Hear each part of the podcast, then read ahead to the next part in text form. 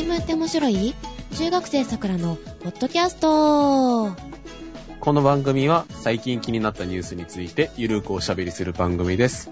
お届けするのは皆様お久しぶりです。長崎に行ってまいりました。カエラと、リヴァイ兵長に贅肉をそぎ落とされたいジェシカがお届けします。おはようございます。おはようございます。いや、ずいぶんなんか、間が空きましたね、今回。飽きましたね。いつですか？前にやったの。7月とかですよね。そう、7月27日にいただいているメールを読んでないので、ので、まあ、その前前ですよね。うん。おかげでね、のんびりしてたので、ちょっとはいブクブクってなったかなっていう。で、全肉をそぎほどしてほしいと。うん、そう、リヴァイ兵長大好き。理想だわ。いやー、進撃見てないからな。ねアマちゃんとかね、なんか、え、もう見たら負けかなみたいな気がしてね。ええー、どっちを見てるジェシカは負けてるかもしれませんが。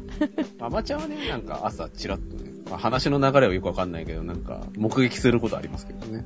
うん。なんかちょっと変なのよ、描き方が。最初、クドカンワールド。そうそうそうそうそう。主役の女の子なんて言いましたっけ？の能年さん。うんうんさんか。いいですよね。めっちゃ可愛い、大好き。突然告白されましたよ、もう。もう見るたびに可愛いっていつも思うんだけどさ。天然ちゃん？らしいね。まあ、割と、あの、キャラクターに近いっぽいですね。うん。そこが可愛いかなって思う。鼻とかいいですよね。あの丸い鼻が好きなの。鼻、口元あたりが。あと、竜兵ちゃんが、松田竜兵ちゃんが。ああー、はいはいはいはい、はいね、あんな役すると思わない ので。うんなんか割とキャラクターっぽくない。いや、でもね、なんか配役がだから上手だよね、またあれ。まあ、工藤マジックですよ。うん。もうね、なんか終わりそうですけども。今月で終わりなのかな、あ、そうなんですか結局話はどういう話なのかよくわかりませんけどね、はい、僕は。はい。はいまあ、あの子が可愛いっていうのと、あの、男性だったら、リヴァイ兵長が可愛いかなっていうね。うん、もう夢中になっております。そうですか。はい。で、はい長崎まあ、ちょっととある事情がございましてね、長崎の方に行ってきたんですけど、はい、長崎市内市内ですね。うんはい。主にいたのは長崎市内だったんですけど、美味しいもの食べましたか？まあ一通り食べましたよ。ひと、一通りっていうのは長崎だと、えっ、と、リンガハットと、リンガーハッまあちゃんぽんね。長崎に行かなくても食べれるってね。うん、まあ一瞬行こうかどうか迷いましたけど、うんまあ、なんでしたっけ？なんか有名なお店、地下路かな？シカイローでしたっけ、来ましたよ、ちゃんと。リンガーハットではなく。美味しいよね、あそこのね、大きくって器が。そうそうそう。よかったですね。あと、トルコライスか。トルコライスはね、でしか食べたことないんだけど、まあなんか、見た目通りの味がします。あ、そうですか。はい。特にひねりはございません。あとは、まあカステラも食べましたし、あとはですね、あの、海系ですね。魚、タイとか、イワシとか、うんうん。あとはですね、クジラ。え、生で？生、たあ、一通りなんか食べたかな。ベーコンとかもありましたけど、生の赤身も食べたし、うん。カロリーが気になるけど美味しいよね。美味しい美味しい。まあ、まだカロリー気にしなくていいかな、みたい 全肉は、そぎ落とされなくても大丈夫なのね。な。そぎ落とすべきだと思いますけど、まあ、年齢的な意味でね、うん。そこまでシビアに考えなくてもいいかなとは思ってますけど、うん。ですけど、はいあと、あとまあちょっと佐世保の方にも行ってきたので、あ、佐世保といえば、バーガーですね。何が挟まってた？肉？肉と、肉と、ベーコンと、ベーコンと、なレレタスと、目玉焼き？あ、目玉焼きです。卵焼きって言いそうになっちゃった。目玉焼きですね。うん割とオーソドックスな。大きいよね。大きいですね。大きいのがなんか特徴なんですかね、あれは。あの、挟まりきれないから大きくなっちゃうんだと思う。バンズが大きいよね。うん。あんだけ、あの、挟んでたら、大きくないと、はみ出る？ベーコンがまず長いじゃない？長いね。一人分にしてはちょっと、女性だとちょっと多いかなっていう量かな？ジェシカさん的にはちょうどいい？え、まあ、そっかもしれないけど、あの、噛みつきにくい。大きああ、すぎて。まあ、それはありますよ。で、しかもね、実はサービスエリアで買って、佐世保バーガーをね、あの、走りながら食べたのよ。頑張りましたね。だから、すごい食べにくくね。別に、食べるのにあれ30分とかかかんないから別に止まってた 食べてるけどよかったじゃないですか。だけどね、もったいなくて時間が。5分とでしょ、最初。うん、まあ高速ってほら、急いで走らなきゃ、もったいない気するじゃない？休むときは休みましょうよ。あそうですか？はい。まあ食べにくかったけど、めっちゃ美味しかったですね。まあ美味しいですよね。まあ行かれた方はぜひね、長崎ちゃんぽんとか、うん。佐世保バーガーとか、召し上がってくださいね。長崎のリスナーさんがいらっしゃるのかどうかよくわかりませんけど。ペケ先生元気？リスナーってか中の人ですよね。中の人がいたじゃないですか。まあ、リスナー、リスナーはね、わかんないですけど、中の人はね、いらっしゃいますけど。うんまあ、非常に長崎良かったですよ。街的にも。路面電車でどこでも行けるし、まあ、海辺でなんかちょっと華やかな雰囲気もあるし、良かったです。はい。楽しい夏休みで。夏休みでしたね。はい。で、今回は、えっと、メールがあるということ。そうですね。メールをいただいております。7月の27日、はい。ご紹介します。新宿鮭さんからいただきました。ありがとうございます。たまに投稿します。笑いっていうことで。うん アットサクラジオの皆様、ご機嫌いかがでしょうか？新宿鮭です。最近何やら本業あたりがやったら立て込んでおり、なかなか自分の番組の更新がままなりません。うーん、ネタ素材は大量に収録しているんですが、そのうち鮮度が落ちちゃうんですよね。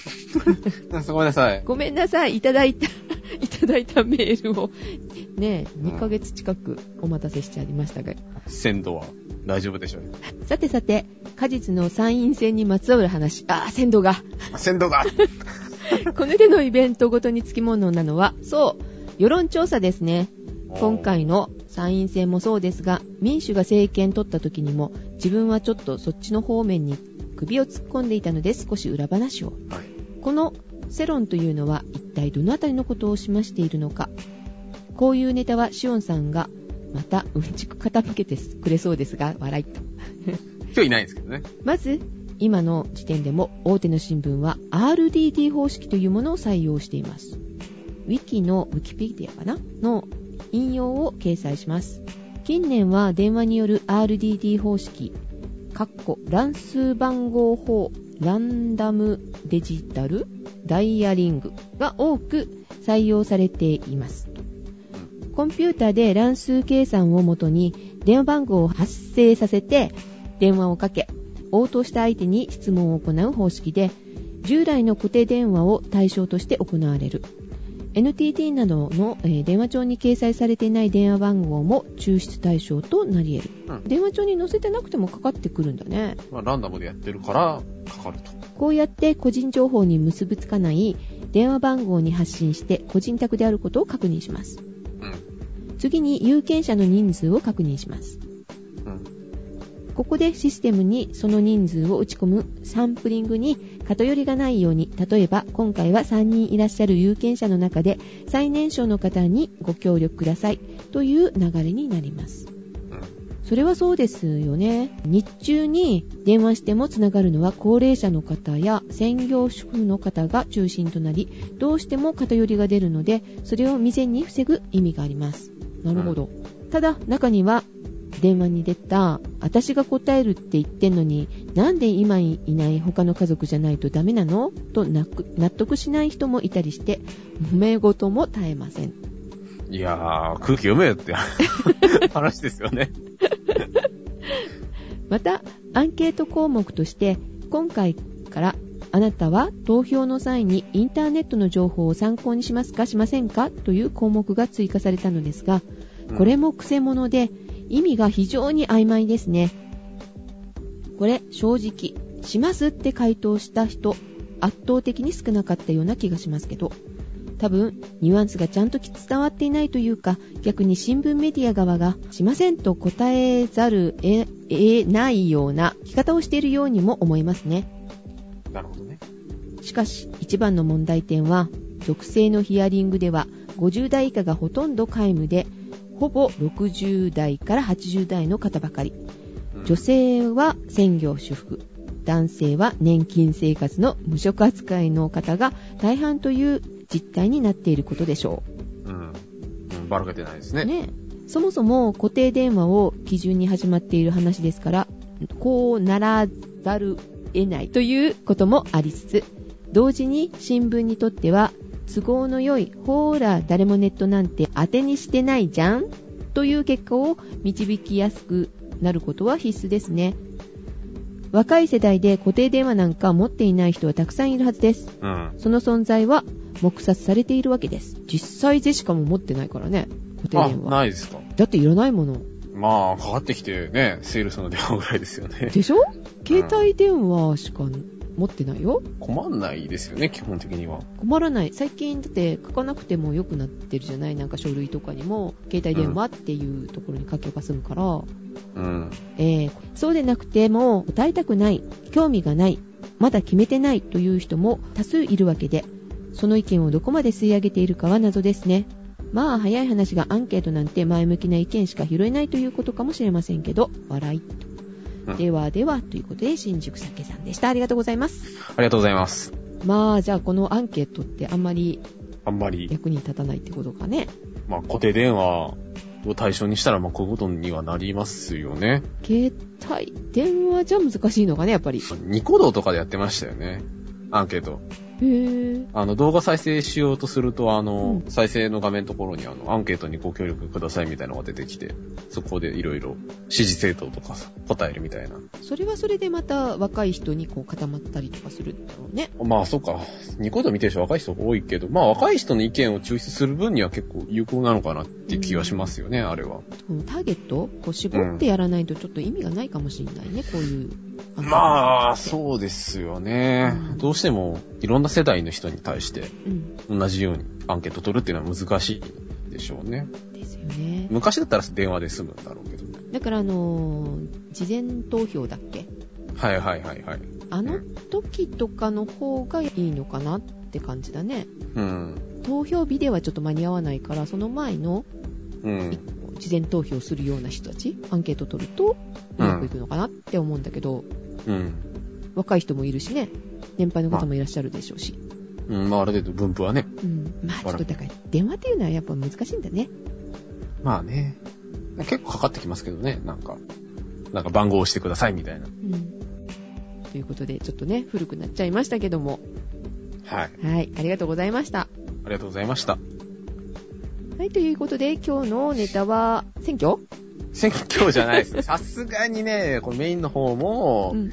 あの、1ヶ月前そこそこのネタにするわけにはいかないので、はい。まあ最近の話にしようかなということで。はい。まあいろいろね、あの、ありましたけど、まあ今日はあの、台風？いや、台風、まあ台風もいろいろありましたけど、地震？地震、うーん、まあ海外の話ですね。はい。あれシリアの話ですね。まあ一番その新しいニュース、シリアに関する新しいニュースで言うと、うん。まあ、シリアの政府軍が、あの、兵器を使ったのではないかという話題でございますが、はい。死者数がいろんなその調べによって違うとか、あの、シリアの政府軍がやったのか、それとも反政府軍がやったのかみたいな話もいろいろあるんですけど、うん。まあ、とりあえずね、その、シリアの国内の事情、うん。シリアってどういうとこなのみたいなところから話をしていこうかなと思うんですけど、はい。場所からお願いします。場所ですね。わかりますかデシカさん。うん。わかんない。あの辺ぐちゃぐちゃしてた。まあ僕もあの、白、白地図を出されてうん、白地図を出されて、うん。あの全部書いてくださいって言われたらわかんないんですけど、はい。まあなんとなくね、あのうん感覚的にこの辺りだなっていうのを分かってもらえればいいんで、うん。あのですね、トルコの南、あー、ちょっと浮かぶ浮かぶ。イラクの西、えー、ちょっとわかんない。ヨルダンの北、あー、ちょっとわかる。あとイスラエルの北。あー、わかるわかる。まあ、そこら辺ですあの辺だ。その地元の話してるみたいな。でですね、まあそこら辺にある国がシリアなんですけど、はい。まああそこはですね、まあずっと内戦をやってるということで、きっかけがですね、あの2011年の1月26日からですね、続いてるんですよ。原因はチュニジアから始まったのジャスミン革命っていうのが流行ってたじゃないですか。うん。ジャスミン革命から、あの、その全体に広がってアラブの春みたいな、あの、あの、ムーブメントがあったじゃないですか。はいはいはい。まあその流れを受けて、まあ、シリアでもその民主の動きみたいのがあって、で、まあその反政府側とシリア政府側で二つに分かれてずっと内戦をしていると。じゃあ、エジプトなんかと一緒？まあただエジプトよりまあいろいろめんどくさいものがいろいろあったりして、もっとエジプトよりもう全然過激だったりみたいなことはあって、ううんん。今回その内戦と呼ばれているものに関しては、はい。まあシリアの歴史上、歴史上、まあ歴史を見ても、あの、未曾有のものであるということで、えっ、とですね、この、この統計を取ったのがですね、えー反体制派からの情報を収集する、えーイギリスを拠点に持っている反体制派組織の、うん。えーシリア人権監視団というところがですね、集計したらしいんですけれども、うん内戦が始まってからですね、2012年までに、えっ、と、4万6068人が死亡したともう5万人近いね。うん。で、しかも、えーこのうちに39,520人が2012年ないです。2012年に死亡されたと。うん。えっ、と、一方で、えー国際連合は、2012年5月下旬の時点でもはや死者の数は、統計は、統計というか数計は不可能と。うん。もう数えきれないぐらいいろんな人が亡くなっていると。あとですね、2013年、割と最近ですね、の2月、今年の2月に、えっ、と、国連人権高等弁務官事務所うん。というところが発表した数で言うと、シリアでの死者数は、えー7万人に迫っていると。だいぶ違うね、それ。さっきは5万人ぐらい。まあ、1年経ってますけどねう。ん、あ、そ。にしても、にしても、まあ、さらに2万人強うん、の死者数が増えてるんじゃないのかと。もう今9月ですから、もっと増えて8万とか9万とかなっちゃってんのかしらね。で、まあ、化学兵器巻いたりとかね、いろいろありますから、ねどんどん増えてるんじゃないのかという。ところなん。ですけどうん。で、まあ、その2011年からずっと続いてるわけなんですけどう、ん。2011年の当初ですね、その運動が起こり始めたきっかけっていうのはですね、うん。まあ、まあその民主化運動自体は全然その武力を伴ったものじゃなくて、で、しかもそのアサド政権っていう、まあ今回そのシリアの今政権を持ってる、うん。えーアサド大統領ですね、を打倒するっていうことは主張はしてなかったと。民主化だけを願ってたわけね。デそうですねモみたいな感じ？うん。っていうのがだんだんこう、まあ運動が発展していく中で、うんえー変質していったと、変わっていったと。うん。うん。っていうところで、今、今出てきたそのアサド政権ですね。はい。まあどういう人なのかと。えー民主化運動をしてたわけだから、逆側にいるってことだよね。まあですね、いわゆる権威主義体制ですね。まあそこら辺の地域によくありがちな感じの、あの、世襲で、独裁者みたいな感じで。独裁者みたいな、はい、はい。やつですね。で、今のアサド大統領っていうのは二代目らしいんですけれど、うんその、初代ですね、親、親父さんかな？お父さんが、えー1963年に、えっ、と、まあ革命で、うん。えー政権を取ったと。うん。で、政党がですね、えーアラブ社会主義バース党、まあ通称バース党って呼ばれてるんですけど、社会主義なんだ。この社会主義があの社会主義なのかよくわからないんですけど、うん。うん。まあ、どういったことを主張してるのかっていう問題ですよ、結局はね。はいはいうんそのバーストの支配は、まあ、革命で、まあ、正当化されたわけなんですけど、うん。まあ、受け入れられたとうんいうところで、何が受けてるので、まあバーストがですね、主に掲げてるのが、アラブナショナリズムと。まあ、日本語風に言うと、アラブ民族主義と。うん。アラブ人とかよく言うじゃないですか。あれって何なのよ。と、ラクダにまたがった人？まあ、近いけど。近いんですけど、まあ、もうちょっと正確を期して言うと、は い。アラビア語を母語として、あの、第一言語として話し、話をしている人。えー、じゃあ日本で生まれてもアラビア語喋ってたら、アラブ人？まあ、アラブ人だけど、まあ、日本語喋るじゃん？基本的に。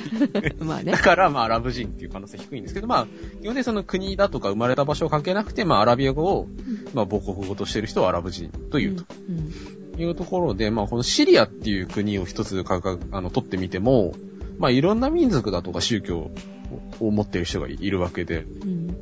まあ、その中で、その、まあ、シリアっていう国を一つにまとめようとしたときに、まあ、うん何をですね、まあ、物差しにしたらいいかっていうところで、うん。まあ、アラビア語を母国語と喋ってる人の共同体にしようと。うん。ということで、まあ、アラブナショナリズムを掲げていると。うん。うん。まあ、言葉でね、揃えれば、まあ、基本的に、まあ、宗教だとか宗派だとか、うん。あと出身地とかそういった、まあ、違いは、まあ、二の次になるので、うん。まあ、そういう統一した、まあ、アラブ人国家を建設していこうというのを訴えてきたわけなんですよう。ん。それが、じゃあ、アラブ風の社会主義みたいな感じだったのかしらね。そうなんですかね。社会主義。うん、まあ、全然ここに注目してなかったので、まあ、今回は何とも言えないんですけど。はい。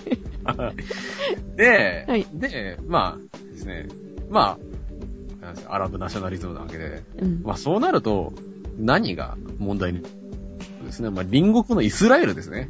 はい。あの人たちはですね、ユダヤ人国家なんですよ。まあ揉めますよ。だろうね。でまあ歴史的に見てもですね、まあなんかあの、まあアラブ人の立場で言うと、まあ戦後ですね、ユダヤ人が勝手に我々の土地に居座ってるみたいな感覚なので、うん。まあなおさら揉めるということで、うん。まあ結局そのバースト、アサド親子はですね、そのアラブを統一しようっていうのと、うん。あとイスラエル、対イスラエルうん。イスラエルとの戦いっていう部分ですね。この二つの大義があって、まあ、ある程度その、民衆からの支持を得ていたと。はい。でももちろんですね、こういった大義を掲げている、なんていうのかな、まあ自信というか自負がアサド大統領にあったんですけど、うん。まあ近年ですね、あの、まあ自由が制限されてると。まあ権威主義体制なのでね、うん。まあそのお国に都合の悪いことが潰されたりとか、うんまああと政治が腐敗してるだとか、貧富の格差が広がってるとかですね。まあそういった経済的な不満もありですね。うん。まあそういった事情があった中で、まあアラブの春の影響を受けたので、まあ今回みたいな、まあ運動が起きたというのが、まあ背景ですと。その運動だったのに、だこんなに過激になってきたのはなんで？ね。まあ結局ですね、まあその政府の、あの、まあデモに対する対応の仕方みたいなところが、まあ元凶みたいな部分があって、あーずっと悪かったわけ？その対処。まあ反政府活動に対する政府の対応ですね。うん。っていうところで、まあ、このアサド大統領っていうのはですね、あの、飴と鞭を使い分ける人で、おう。まあちょっと甘ちゃんな、あの、対応をした後にですね、ちょっとあの、鞭を振るうと。飴はどういう感じ？例えば飴はですねう、ん。アサド政権の内閣を総辞職したりとか、まあ法律の整備とかですね、うん。えー地方文献化の推進、うん。えー言論と報道の自由化の推進、おーいいじゃないですか。憲法の改正とかですね。うん。まあ、あと国民対話を呼びかけながら抗議デモの沈静化とかを務めたとかですね。まあ、ここだけ取ってみるとですね、まあ、比較的建設的じゃないかと言えるんですけど、うん、だと思うけど。まあ、一方の無知ですね。うん。まあ、ここっちが問題なんですけど、どんな無知を振るったんでしょうか？まあまあ、無知という言葉にふさわしいぐらいの行いをしてるんですけど、えー、えーっとですね、このアサド大統領、弟がですね、うん軍人らしいんですけど、はい。まあ、アサド大佐ですね。っていうのがですね、第4機構師団っていう、まあ、軍隊を率いてて、まあ、あと大統領直轄のですね、あの、軍隊もいるらしいんですけど、うん。まあ、そのの軍隊を率いてですね、まあ、非武装の市民に対する激しい弾圧ですね。じゃあ、死人が出るぐらい？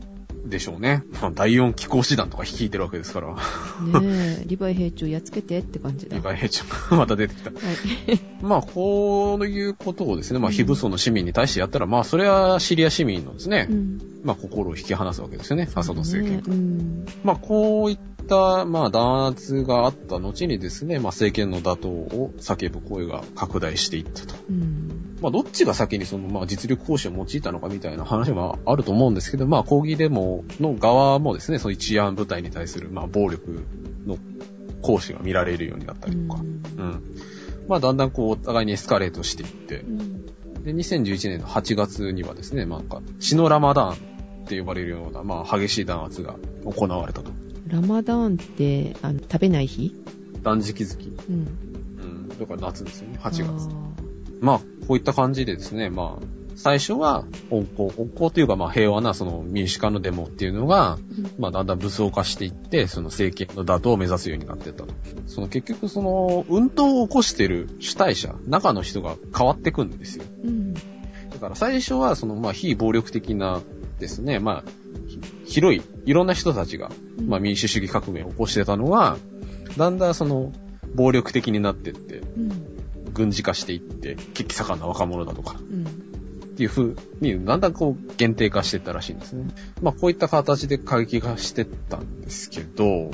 まあ、その、シリアの軍隊っていうのも、結局その、アサダ大統領のですね、親族、さっきも出てきましたけど、うんだとか、あと仲のいい人たちが、まあ、その軍隊を持ってたりっていうことで、非常にそういう弾圧をしやすいような形らしいんですね。で、まあ結局、そういった、まあ先鋭部隊が、重火器ですね。いろんな装備を持っていに対して、その反政府側っていうのはもちろんそんな正規軍はないので、その人もいるけど、金もいるよね、だって武器を揃えてってう。ん。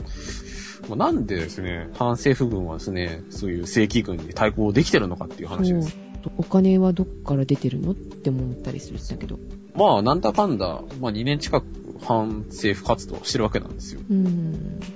まあもちろんですね、お金なり武器っていうのはですね、国内から出てるわけじゃなくて、はい。外国が支援してるわけですよ。おっと。まあここでですね、まああの最近騒がれているようなですね、アメリカとかですね、イギリスとかですねう、ん。フランスとか出てくるわけですよ。なるほど。反政府側を支持している国ですね。うん。だから要するに、今のアサド政権の存続を望んでいない国っていうのが、うん。アメリカ、イギリス、フランス、ドイツ、ポルトガル、うん。まあそういった欧米諸国と、うん。あとですね、まあアラブ近辺でいうとですね、サウジアラビアとかカタールとか、あとトルコ、国がまあ一応同じ利害を共共有していると。こういった欧米諸国は、まあ難民を受け入れたりとか、うん。まあ一応非非軍事ですね、の援助物資の提供を続けてきたんですけど、まあ今年からなんかですね、あの武器提供を始めてるらしいということになってます。これ武器を渡さなかったらこんなひどいことにならなかったんじゃないかなって思っちゃうんだけどね。まあ、でもどうなんでしょうね。まあ、反体制側が勝手に潰されて終了みたいな、なってるんでしょうけど。うん。まあ結局ですね、まああの、内戦って言ってるじゃないですか。うん。シリア内戦って。うん。だけど、まあ結局そのいろんな外国が、その国の外が支援してるので、だよね。いわゆるですね、代理戦争。A っていう国と B っていう国同士が直接対決するんじゃなくて、その C っていう国の、まあこの場合、中ですけど、うん。まあそれぞれの支持する、それぞれの利害が一致するところに、その A という国と B という国が、その支援をして代わりに戦わせるような構造ができていると。えー、踊らされてる感じだね。そうですね。まあ、あの、ベトナム戦争とかね、ああいうのも冷戦の代理戦争ですみたいな話はあるんですけど、うんまあ、それと同じですね。で、今回、まあ、こういった背景がある中で、まあ、アサド政権による化学兵器の使用疑惑が出てきたと。で、今回ニュースになってるのは、えー、シリアの首都のダマカダマスカス近近郊郊外で8月21日に、えー化学兵器が使用されたのではないかと。うん。でイギリスにある、まあ、さっき出てきましたね、えーシリア人権観測所っていうところの調査によると、その、えー化学兵器、毒ガス攻撃、なんかサリンとか言われてますけどね、による攻撃で502人の死亡を確認したと。うん。とかですね、アメリカ政府が言うには、30日にアメリカ政府が発表したデータによると、うん。426人の子供を含む1429人が死亡した。うん。ただし、数字の根拠は明らかにしていない。えー31日に発表された、えーさっきのシリア人権観測所の発表によると、えー502人の死亡したの、えー中には、えー18歳未満の子供が80人。えー18歳以上の女性が137人含まれていると。うん。ってことですね、結局その死者数、まあ最初に言いましたけど、結構発表する人たちによって違って、反体制派主要組織ですね、シリアの中のシリア国民連合っていうところが発表するには1350人以上は死んでるだとか、うん。そのまあ国内の中でも地域調整委員会っていうところが言うには1303ん？1338人だったりだとか、あと国境なき医師団ですね。まあ NGO の発表によると355人だったりとか、結構ばらつきがあそうだね、るんですよ、少ないね。だからですね、よくわからないと。でですね、まあ一応国連も調査に出てて、うん。なんかこの国連の調査自体は今回のその事態を受けてではなくて、前にもその化学兵器を使用した疑惑があって、それの調査で出てきたんですけど、うん。調査に行ったら、行った直後にまた新しく化学兵器が使用されたみたいな状況らしいんですね、今回。うん国連の調査団が調査してることって、化学兵器が使用されたかどうかの確認だけらしいんですね。誰が使ったのかっていうところまでは調査しないと。それって、反体制派の方が使った可能性もあるってこと？そうですね。なんかいろんな話はあるんですけど、うん。結局その国連の調査団をうん。シリア側が受け入れる条件として、まあいろいろあるらしいんですけど、結局その、調査していいですよっていうのを言ってもらわないといけないので、うん。そんなに踏み切ったことはできないらしいんですね。まあ、ただ、まあ一応意味はあって、うん。まあ、国連が、うん。まあ、現地調査にこだわる理由として、はい。まあ、今後、そういう化学兵器使わないでくださいよっていう抑止ですね。抑止力として。使わせないようにすると。まあ、実際に使われちゃったんですけどね。うん。行ったところでう。ん。まあ、あとは、まあ、一応国連仕事してるよっていうところで、まあ、存在感をアピールすると。みんな自分のために頑張ってるのね。うん。こういった時にですね、シリアにですね、攻撃するだのしないだのっていうのを決めるところはですね、本来ですね、国連の安全保障理事会っていうところがやんなきゃいけないんですけど、そこで、まあ、攻撃するかどうかを決めたりはするんですけど、そのですね、票を入れる人たちですね、うんあの、主にアメリカとロシアの対立があるんですよ。はい。あの、まあ、あの人たちの利害が一致することはまずないので、基本的に。うん、昔からね。揉めてるとはいいうところで、基本的にあの、あこれ当てにならないと。機能してないというところで、あ。まあ一応仕事してますアピールをすると。まあ、再三言ってますけど、あの、アメリカが、まあシリアに攻撃をしようかなって言ってますね。ということは、ロシアは反対してるよね？うん反対してるんですけうど、ん。そもそも、まあ、攻撃していいのっていう話ですね。うん、そうだよ。武器を大体支援で出してる時点でちょっとどうなのって思うのに。うん。今度は実際攻撃するわけでしょ？で、まだ誰が使ったかなんていうの分かってないんだよね、これね。うん、まあ一応ね、うんまあ攻撃の根拠っていうか、うん。一応ですね、あの化学兵器っていうのはですね、あの、国際条約で使っちゃいけないよっていうことになってるんですよ。うん。うん。一応ね。うん。まあ使っちゃいけないものを使ったので、うん。殴っていいですっていう、まあ道理は、まあ基本的にはなくて、うん。まあやっぱりその国連安全保障理事会の決議が必要であるというのはまあ大前提ではあるんですけど、うん。まあ今回攻撃に踏み切るのかどうかっていう話はあるんですけど、うん。そのアメリカ以外の国が結構慎重になってて、うん。うん。結局ですね、イラク戦争っていうのがあったじゃないですか。うん。そうだね。一応あれ。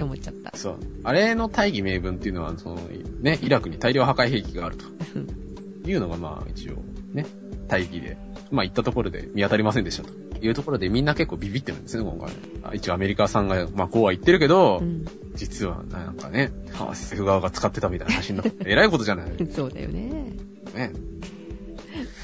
っていうところで、次はですね、あの、各国のですね、政府見解を紹介していこうと思います。で、まあ、最初アメリカですね。うん。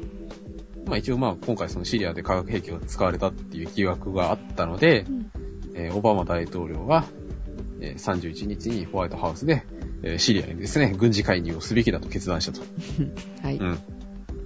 で、まあ大統領曰く軍事介入は限定的になるというところで、まあシリアの内戦の終結だとか、うんえーアサド政権の崩壊を目指すものではないですよと。い終わらせたくはないんだ。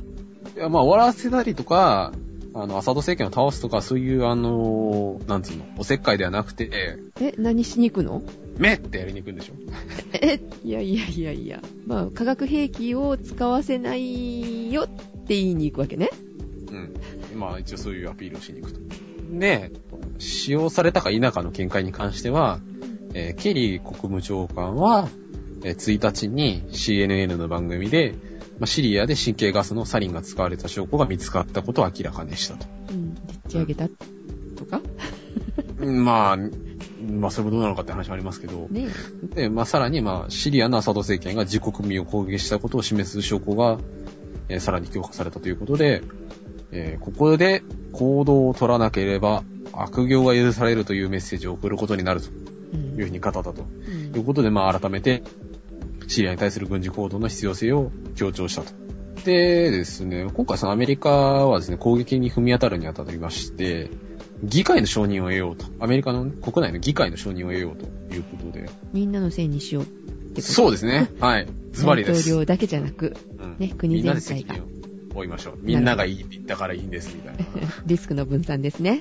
な。はい。で、一応ですね、えーっと、アメリカの上院の外交委員会というところがですね、えーっと、武器、武力行使の期間を、えー最長で90日に限定する決議案をまとめて提出をしていると。うーん。ところで、まだ実際にその決議が通ってはいない状況ですね。あの、まあ、攻撃する攻撃するってまあ言ってますけど、はい。実際まだ何を攻撃するのかっていうところは非常に重要な問題で、犯人見つかってないのに。うん、そうなんですね。まあ一応その、まあ再三ですね、その、えーシリアの政権側がまあ、化学兵器を使用したっていうふうにはアメリカは言ってるので、うん。まあ一応その化学兵器の工場だとか、まあ貯蔵庫を攻撃するんじゃないかみたいな話はありますけど、まあ実際問題はこういった工場をですね、攻撃したらですね、あの中身が飛び散って大変なことになると。そうだ。本当だ。はあとですね、まああの政府要人をですね、あの攻撃するっていう、あの、し方法もあるんですけど、うんまあ実際問題ですね、どこにいるのかわからないっていうのは当たり前ですね。で、まあそんな、あの、街の外れとかにあるわけはないので、うんまあ一般人を巻き添えにしかねないですねそ。うだよ、間違って学校とかさ。まあ、あの、まあ実際にどういう攻撃するのかよくわからないんですけど、まあ、とりあえずですね、あの、地上軍は派遣しないと。地上軍は出さない。え？アメリカは。はあ、どうするの？あの、空爆とか、うん。あの、ミサイル攻撃であ、ずる？攻撃をするという予定ではいるらしい。それってさ、目で確認してないのに攻撃しちゃうわけよね。まあ GPS とかね、うんあと衛星写真とかでやるんじゃないですか？間違って、その敵じゃない人を 殺す可能性もあるよね。まあ、なきにしもあらずですね。まあ、自分は遠くにいて。なるほど。はい。はい。まあ、あの、アメリカ産なので。はい。あとですね、イギリス。イギリスはですね、今回、あの、この攻撃の案に関しては、うん。おります。え？しないって言ってるってこと？そうしないっていうふうに決めました。ほイギリスの、えー議会で、う。うん。まあ、そういう政府側が提示していたシリアへの軍事介入案を、えー285対272で否決したと。ほまあ、結構均衡はしてるんですけう。ど、うん。えーイギリス政府は、えーシリアに対する軍事介入を、まあ、見合わせることにしたと。最初はなんか、攻め立ててなかった？キャメロンさんが。言ってはいたんですけど、うんまあ、議会で否決されちゃったとういうところで、まあ、やっぱりですね、まあ、イギリスも、あの、イラク戦争に参加はしてたわけなんですけど、うん。まあ、結局ね、あの、泥沼化して痛い目にあったという経験があって、それでか。なるほど。まあ、ただ、そのアメリカにね、あの、合わせるみたいな話はあるんですけど、まあ、やっぱりその、透かしてるみたいな部分はあるみたいですね。焚きつけるだけ焚きつけて自分は逃げる。うんうん。まあ、でもね、議会で否決されちゃった以上はしょうがないんですけど。うん。あとですね、えーフランスとかもですね、名乗りは上がってて、うん。まあ結局そのイギリスに見捨てられちゃったので、フランスを巻き込もうぜみたいな話はあるみたいで。うん。まあフランスっていうのはなんかすごい、あの、なんていうのかな、あの自主独立的なあの部分が強いらしくて、うん。まああんまりそういう指図は受けねえよみたいな、うん。あの、危害がある国らしいんですけど、ただですね、フランスがこの話に乗ってくるっていうのはなんか今回あんまりなさそうで、へうー。ん、まあどちらにせよですね、なんかあの、アメリカが単独でなんか行動するんじゃないかというふうには言われてますね。ああ、そうなんですね。で、えー反対勢力のロシアですよ。まあ、今回ですね、結局その、アサド政権側を支持してるわけじゃないですか。うん。不思議ですよね。不思議じゃないですか。なんで？え、なんでロシアがシリアを支持するの？え、最初に聞いた私、あの、社会主義だからかなと思った。あー、どうなんですかね。ただ、あのー結構距離あるじゃないですか、ロシアと。まあね、そうだね。うん。私、まあ、アメリカの肩持ちたくないっていうところで、まあ、なんとなくわかるんですけど、あの、敵の敵は？敵の敵は味方うん。っていう、まあね、コンテクストの取り方もあるんですけど、うん。一応ですね、あの、まあ、ひ二つほど理由がありまして、一つはですね、まあ、結局そのロシアのプーチン大統領ですね、うん。まあ、割とあの、権威主義的な、あの、独裁的な指導者的な、あの、そういう、あの、キャラクターじゃないですか。うんうんまあ、っていうところで、まあ、ある程度、まあ、利害は共有していると。うん。うん。で、やっぱりその、プーチン大統領的にも、あの今回のそのアラブの春の影響がロシアに及ぶことを結構恐れてるらしくて、まあ、ロシアの、ロシアの国内の反政府活動に対しても結構神経質になっているとうん。いうところで、そういう反政府活動に対しては、まあ、潰した方がいいみたいなこうんとを少なからず思ってる。似たような立場の人には味方したいよね。そうそうそうそう。でですね、あとロシアのですね、基地が、ロシアの軍事基地がうん。シリアにあるらしいんですよ。あ、そうなの？うんじゃあ、もともとこう友好的な関係だったってこと、軍事的な、あの、結びつきだとか、うん。あとですね、まあうん原子、原子力部門での協力の構想があったりだとか、うん。まあ、そういうですね、経済的な、経済的な部分と、あと軍事的な利権をロシアがシリアに対して持ってるそうで。まあ、そりゃあね、うん基地があったらうん。守りたいですよね。だね。ロシアって、一年中凍らない港って少ないんですよ。寒いから。そうだよね。で、国海とかにもあるんですけど、あそこ狭いんで、そう。と飛び地でシリアとかにあるとすごい多分有利なんでしょうね。じゃあ、失いたくないよね。でですね、まあ、そうですね、軍事的な結びつきもあるそうでう、ん。まあ、これはですね、あの、アメリカのヘーゲル国防長官がですね、うん。発言したんですけど、はい。4日にですね、下院の外交委員会の公聴会でですねう、ん。シリアのアサド政権が保有しているとされる化学兵器の一部が、ロシアから供給されているという見解を明らかにしたと。本当？まあなんかまた、なんか適当言ってるんじゃねえのみたいな、なんか気がしますけど、まうんあさすがにね、ロシアを相手取るので、まあある程度証拠はあるのかなっていう気はしますけど。それだったらさ、シリアでそういう戦争せずに、ロシア攻撃したら。いや、だからそれやると、あの、漢字が違う方の終末が来ちゃうので、うん。だからそれをやりたいけどできないから、シリアの国内でやらせるんですよ。なるほど。それが代理戦争なわけね。そう。それは代理戦争の本質です。なるほど。っていうのが、あの、周辺国のそれぞれの思惑ですね。じゃあさ、シリアの、まあ、反政府でも、政府側でもさ、ちょっと、冷静になったら、これってって思うだろうね。まあ、でも後戻りできないんじゃないですかね、なんか、的には。ねえ、自国が発展する方が大事だから、平和にしちゃえばいいのにね。ただ、その、反政府側うん。の内輪でも、アサド政権倒してからの、誰が勝ち取るのみたいな争いが、もうすでにあるみたいで、それで結構また揉めてるみたいですね。みんなよく書いてんだね。まあ、あとですね、あの、実は反政府側が、はいあの、サリンを撒いたとかですね、まあ、いる、そういうあの、話はあるんですけどう、ん。よくわからないので、どっちも使ってるかもしれないしね。かもしれないし、まあ、一応そこら辺はまあ各自、あの、調べていただくということで、うん。まあ、今回そのシリアの、まあ、いわゆる内戦って呼ばれているものは、うん。まあ、実は、その周辺国の代理戦争みたいな性格があってう、ん。まあ、アメリカなりロシアなりっていうのは、それぞれこういう思惑があってう、ん。あの、援助なり攻撃を検討してるんですよっていうお話ですね。まあ、早くあの、宇宙人が攻めに来ないと、地球は平和になりませんね。はい、無理です。はい。と、まとまりましたが。はい。いいのがこれでわかりませんけど、はい。はい。ということで、えーっと、次のコーナーに行きます。はい。ねえねえ知ってる？ニュースフラッシュのコーナこのコーナーは、ちょっとした面白そうなニュースをお届けするコーナーです。えー、こんにちは、ガチョウさん。こんにちは。こんにちは。暑いね。でもちょっと涼しくなってきたかなうーん、少しね、だけど、ゼシカがいるところはものすごい暑い。で、その上ね、あの、私の車、エアコン壊れちゃったのよ。またなして。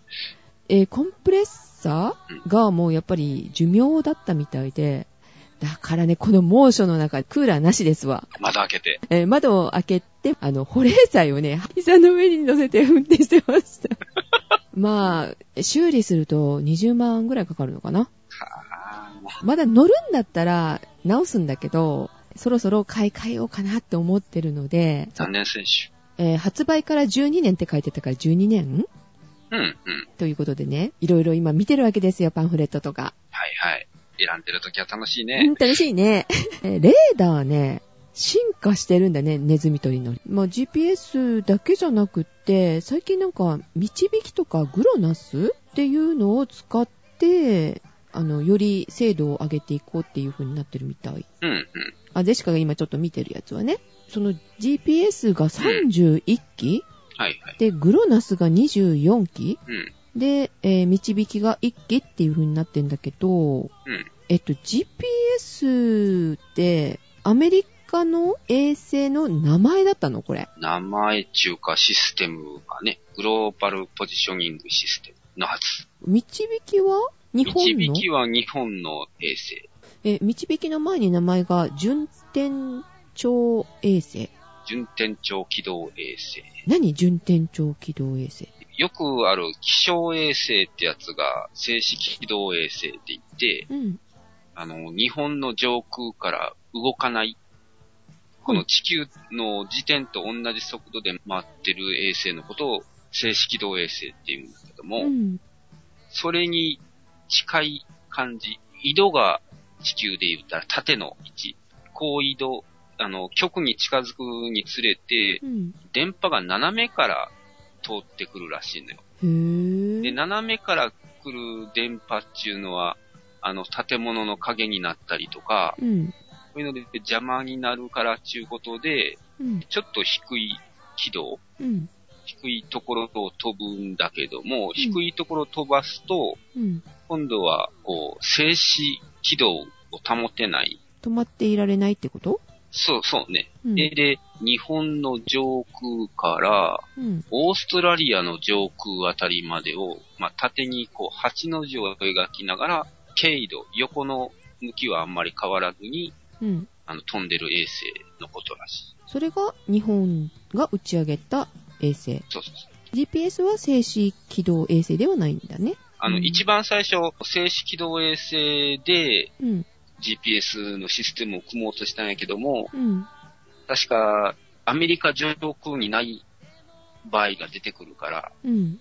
できないっていうことで、で発想の転換として、複数の衛星飛ばしゃええやんっていう形になって、あ、それで31機も。全地球をカバーできるシステム組もうとして31機になったのかな。じゃあ、ロシアも同じようなのかな？グローナスも24機ってなってるから。そういうことだね。まあ他にも EU がガリレオ、うん。で中国が北斗ってやつを出して、レーダーだけじゃなくって、ナビゲーションシステムもこれを使ってるわけよね。そうそうそうそう。衛星といえば、この夏、衛星を打ち上げのための新しいロケットが上がるはずだったよね。だね。一プシロンですか？初めてのっていうか、このロケットが初めての、うん。やったんやけども、うん。僕はあっちで止まりましたね。カウントダウンでね。あれ、何が起きたの？なんか通信のやり取りが、えー0.07秒遅れた。うん。結果的にそそういう結論出してたけど、その0.07秒遅れたことによりう、ん。なんか傾きがあかんみたいなのも検知したみたいな不具合と判断されて止まったって感じ。この異常判定のうん。基準、基準中か、それをちょっと厳しくししすぎたかもっていう話らしい。あ、そう。うん。このロケットってん、パソコン2台でやるみたいね。まあ、人件費がネックだっていうふうにはね、今までも言われてたみたいだけど。ロケット自体も H2A の補助ロケット、うん。1段目はそれのそのまんま使ってるらしいから、その開発費がこれでね、外国に売れるかね。外国にこれを売るんじゃなくて、うん。衛星を打ち上げるっちゅうのを売るっちゅうか、うちで打ち上げますから衛星持ってきてくださいっていうことをする。だから今まで日本の衛星もうんアメリカに打ち上げてもらったり、ヨーロッパに打ち上げてもらったりしてたのを、うん。これが逆にするわけね。まあ、じゃあぜひね、成功してほしいですが、うんうん。次の予定はまだ上がってないよね。次の予定ちょっと上がってないね。まあ、今度の連休ぐらいかな。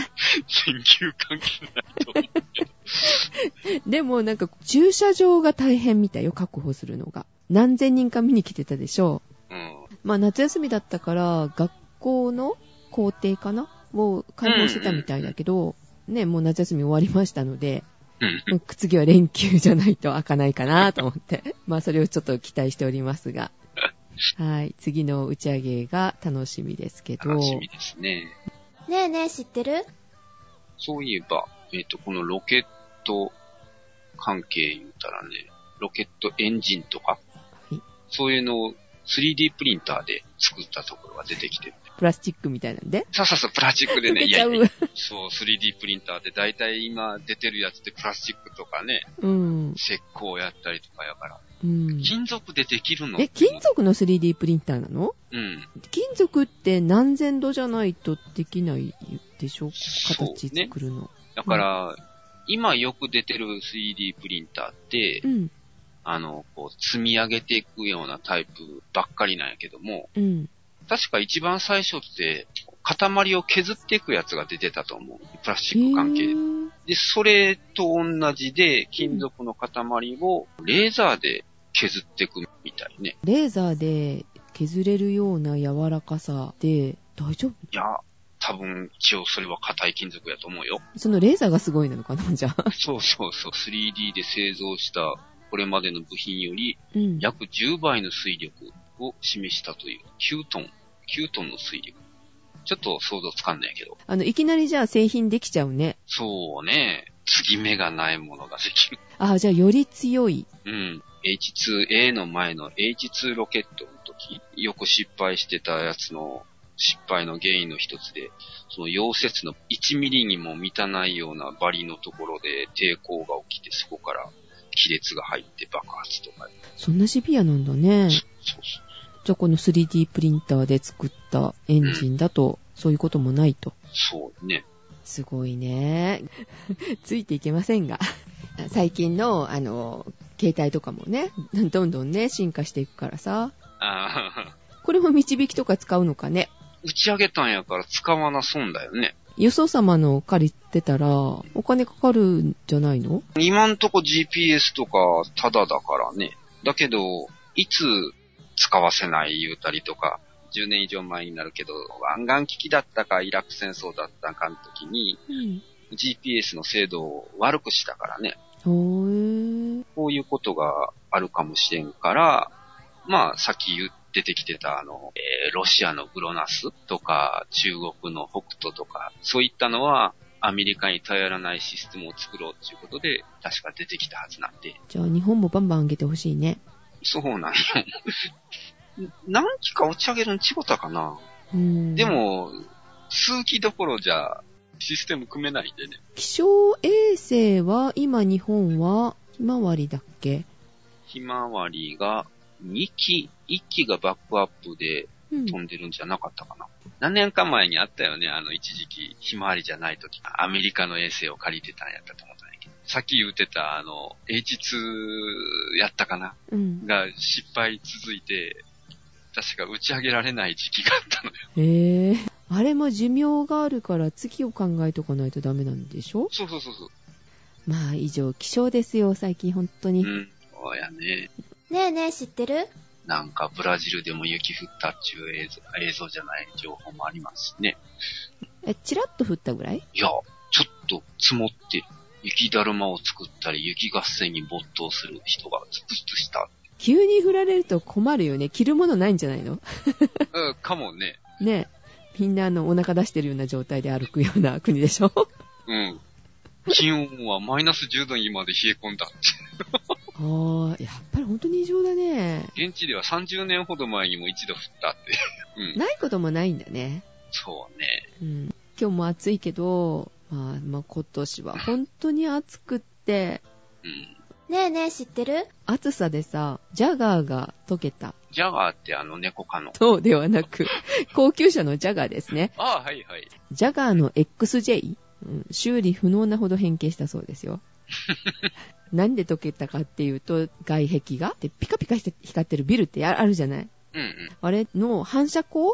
うんうん。反射光がちょうど集まったかなんかなんだと思うんだけど、そのジャガーの外装パネルが溶けちゃったということで、これまあロンドンなんですけどね。ソーラーレイですね。何それ？とある、あの、アニメに出てきたシステムですよ。よくわかんないけど。でもどうもあのビル、これ建設中だったみたいで、まあ完成する前にその強さを お見舞いしたってこと完成したらどんだけ溶かすんだろうね。ね、怖くてそこら辺駐車できないよね。こういうことが起きるのが、2、3週間続く恐れがあると。ということで、近くの駐車場3カ所、一時的に閉鎖したそうですよ。作る前に気づけっちゅう。いわゆるあの、凹面鏡の形になってるから、反射して光が集中するところがあるのに、設計ミスってことになるのかしら？設計ミスやね。丸いビルやったとしてね、うんあの、突面になっときゃ逆に分散するから、もうロンドン港はめげないねん？その後日なんやけども、うん。その光が集まるとこ？で、目玉焼き焼く実験してました。で、焼けた？やっ焼いてパンに挟んで食ってた。ぱりそんだけすごいんだ。それは危なすぎます。閉鎖しましょう。まあ、この、あの、ジャガーの方は、あの、全面的に保証するということですけど。うんうん。まあそうしてもらわんとね、それだけじゃまあ済まないかな、でもね、これね。徹底的にこれ作り直すか、ガラスをなんとかせんことには、普通の平らな面やったでも太陽光反射すると眩しいのに。これはあかんよ。どうなの？今までこんなのなかったんかな？実は、2010年のことですけどね、ラスベガスであったそうですよ。あ、そう。プールのお客さんの髪の毛が焦げちゃったって、髪の毛があったからよかったけど、髪の毛ない人とかね、もうやけどだよ。いやいやいや。そういうこっちゃなくて。次もね、外国のニュース、カナダなんですけどね。ねえねえ、知ってる？人の足の指が入ってるカクテルを、それを飲み干したお客さんに罰金が課せられました。足で掴んだとかそういうわけじゃなく、コップの縁をこう足でこう掴んで、でね、それじゃなくて、切断された足の指でございます。ひ塩漬けかなんかにしてあるんじゃないかな、これ。